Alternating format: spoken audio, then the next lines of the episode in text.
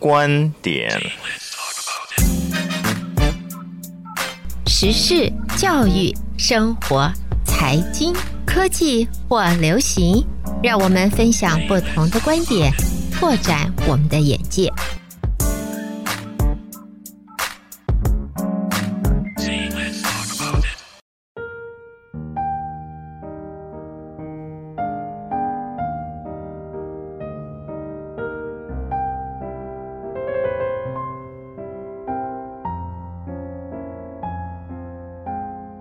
将进酒，杯莫停。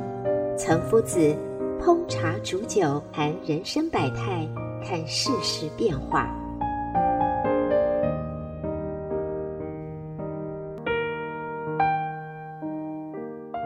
各位德州中文台的听众们，大家好，我是岑夫子。今天跟大家谈的题目是家暴。家暴就是我们经常看到很多家庭里面。会有打小孩，或者说打老婆，一般都是因为男的比较强壮。在中国人眼里，家庭的事情，如果小孩不听话，或者说自己的另外一半出轨了，或者说做错什么事，作为家主，就是一家之主的，大部分都是会动用武力、暴力去打小孩，打自己的配偶。在老一辈的中国人的心目中的理念中，小孩是我生的，老婆是我娶的，我用什么方法去教育他，是我的事情，是我的家事，别人不能管。所以，就算我们这一辈的人，小时候也经常受到家里有时候会动不动打你几几下，打你几个耳光啊，打打你的屁股啊，或者说罚你不能够吃饭。等等，如果说自己的老婆出轨了，或者说做错什么事情了，做丈夫的动手就打，这些在中国人的心目中是属于一种家事，别人管不了，但是实际上这是一种犯法的。我看过一个报道说，在中国保定有一个女的被她的丈夫强迫剃头。把头剃光，因为她丈夫认为她这个老婆出轨了，对她不忠，所以呢，用这种方法来对待她，把她头发全部剃光。后来，这位男子就被抓了，就被公安局抓了，最后要坐牢了。因为法律没有赋予任何人超出法律动用私刑的权利。哪怕你是夫妻，所以警方将她这个丈夫拘留以后，她的丈夫还不认为自己做错了，认为这是自己的家事，别人没办法管，他根本就不知道他犯了法，碰触了法律的底线。还有我们现在在网上看到的徐州的那个被铁链锁起来的女子，其实你只要用这种方法。把一个人用锁链像狗一样锁住，已经是犯法，违反了人权。所以你不管他什么原因，不管他因为对你什么不利的行为等等等等，都不是理由。那个是还可能会涉及到另外一种的罪恶。光是你这样虐待他，像狗一样对待他，已经是触犯了法律。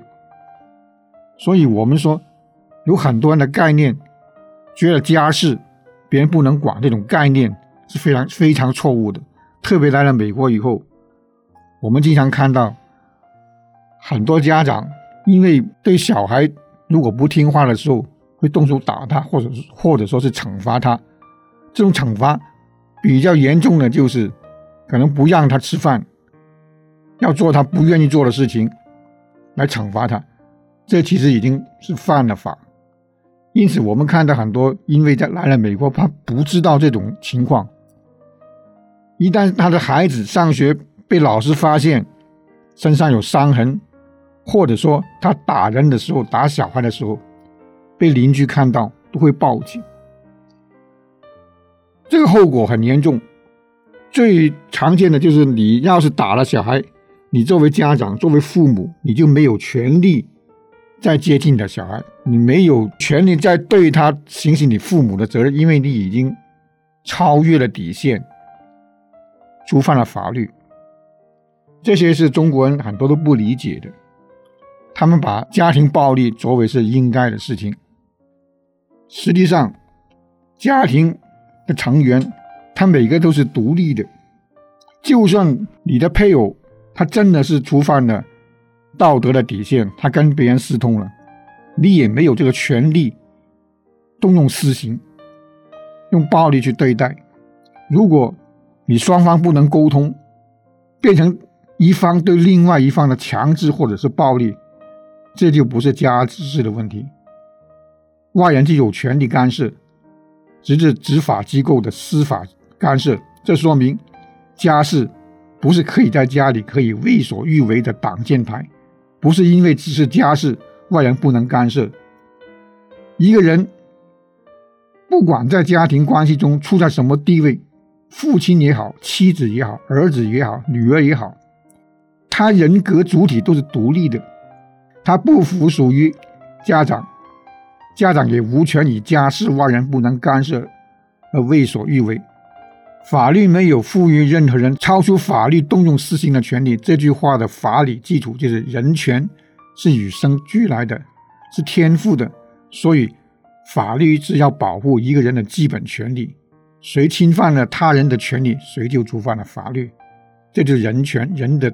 权利，不管你的小孩是不是做错了事，只要用到暴力，就是一个犯法，就是违法，法律是可以干涉的。